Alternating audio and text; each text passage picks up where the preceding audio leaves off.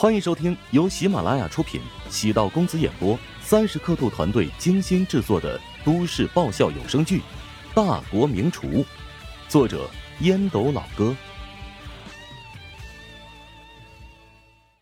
第一百六十集。安子夏观察陶如雪的表情，试图想要寻找到一些变化。陶如雪笑道：“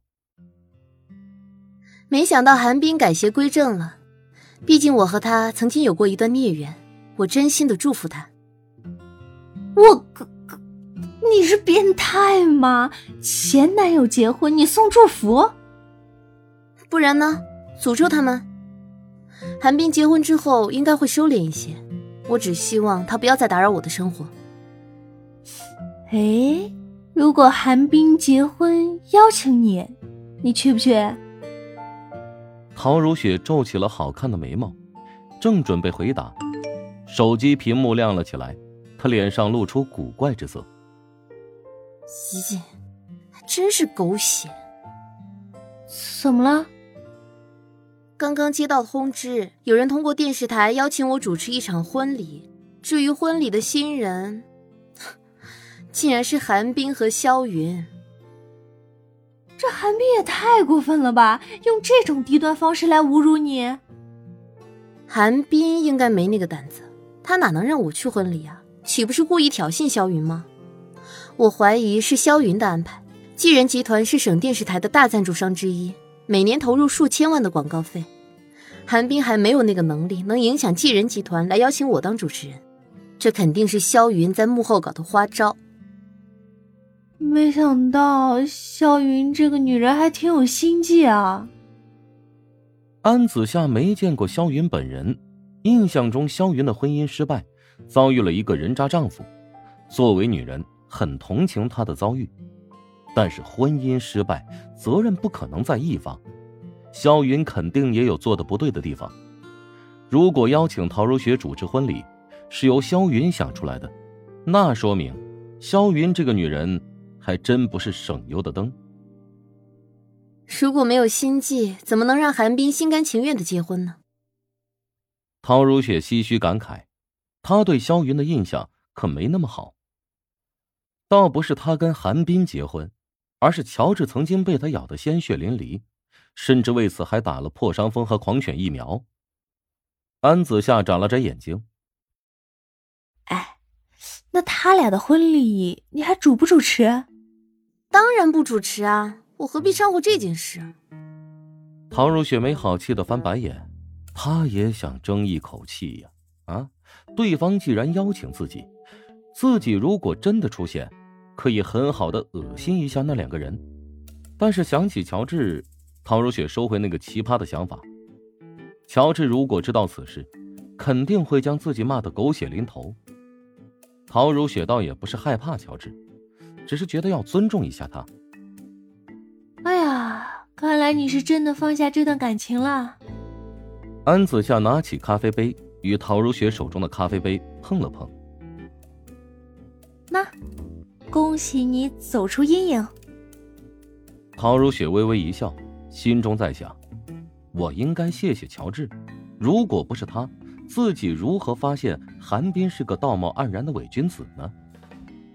旋即，他心中一惊，心态未免太奇葩了。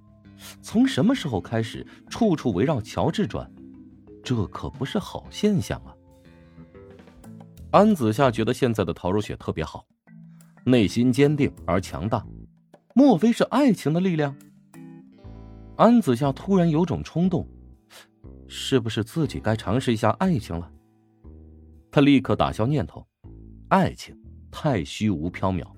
还是钱更加实在，由此可以看出，安子夏是个不折不扣的财迷。虽然有沈贤的相助，乔治还是每天五六点便起床。冬天的五六点，外面还漆黑一片，路上偶尔穿行的人，都是城市里最勤劳、最辛苦的一批人。在国外，大部分人都很难接受这样的劳动强度，这也是为什么华夏能够在数十年时间让国家迅速变得强盛的关键原因。几乎每个华夏人骨子里，都有一股不怕难、不怕苦，想要创业、敢于拼搏的精神。乔治不是一个多愁善感的人，他是一个实干派。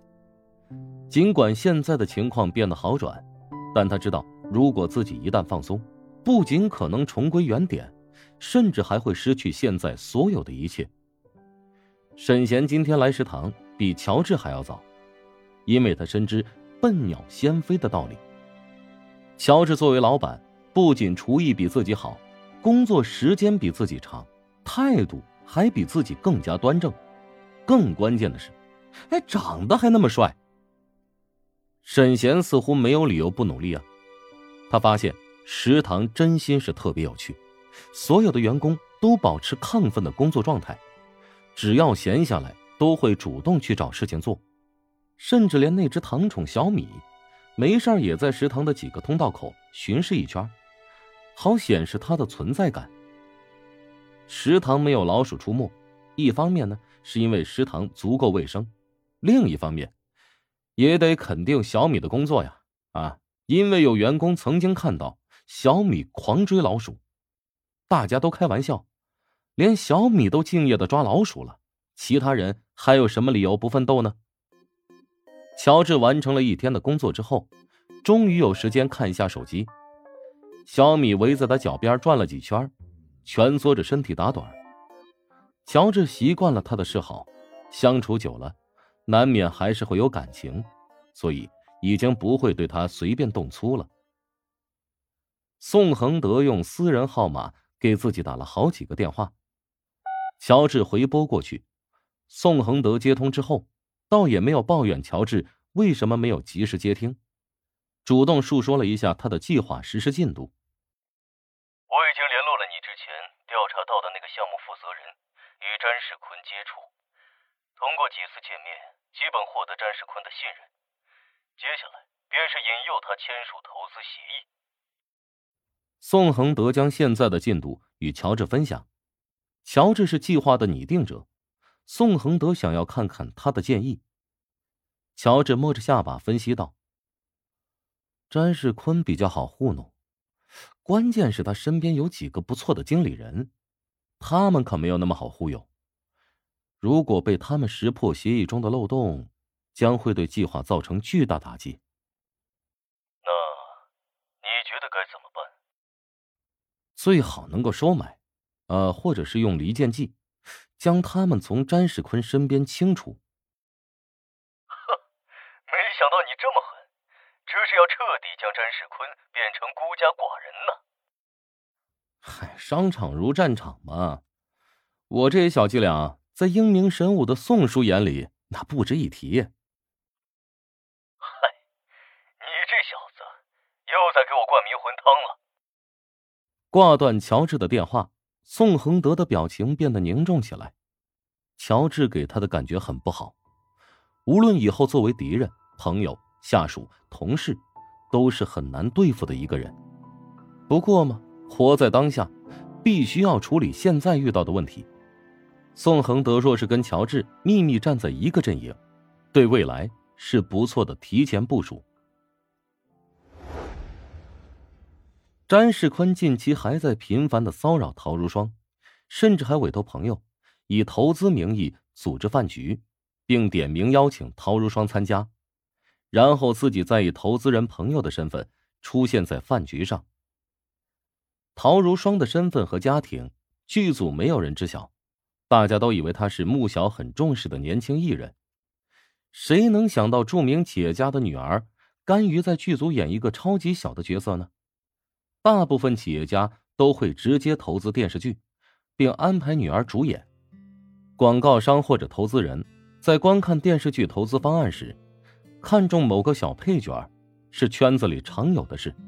是否能够牵得上线，要看彼此是否投契。像韩国娱乐圈里的黑幕重重，在华夏圈子里还是极为少见的。尤其是这几年行业不景气，收敛很多。